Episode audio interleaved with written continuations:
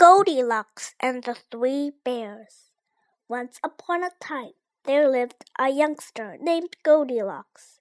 One day, she went for a walk in the woods. She came upon a house and knocked on the door. No one answered, so she walked in. Three bowls of porridge sat on the table. The yummy smelling food made her hungry. First, she tasted the porridge from the big sized bowl.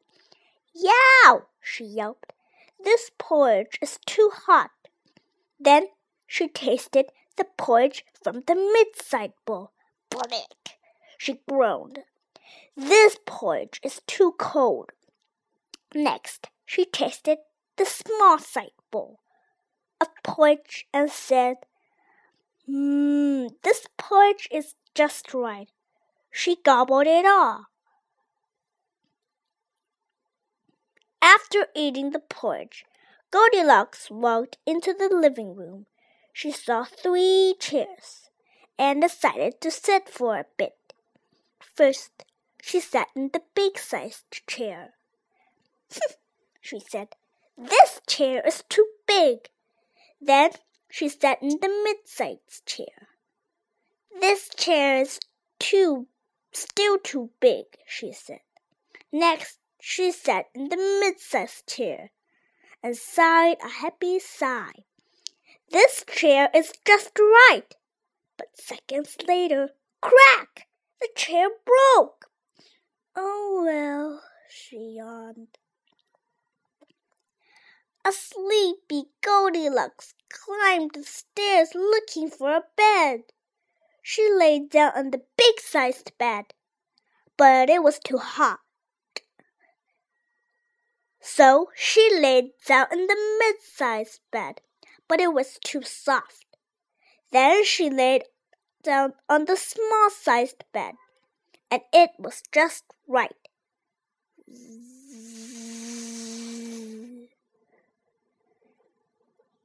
While Goldilocks slept, the owners of the house returned from their walk.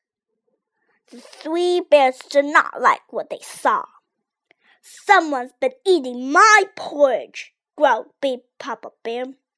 Someone's been eating my porridge, sighed Mama Bear. Someone's been eating my porridge, cried wee Baby Bear, and it's all gone.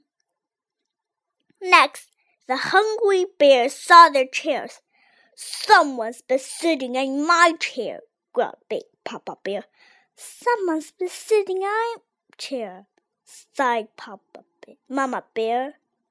Someone's been sitting in my chair, cried wee Baby Bear, and it's broken. Then the hungry, angry bears marched upstairs. Someone's been sleeping in my bed, growled Big Papa Bear.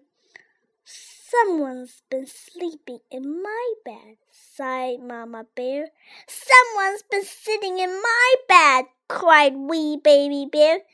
And she's still there. Keep it down, whined Goldilocks. When she saw three hungry, angry bears staring at her, she jumped out of bed. Help! she screamed, running all the way home. Goldilocks never again went to the home of the three bears.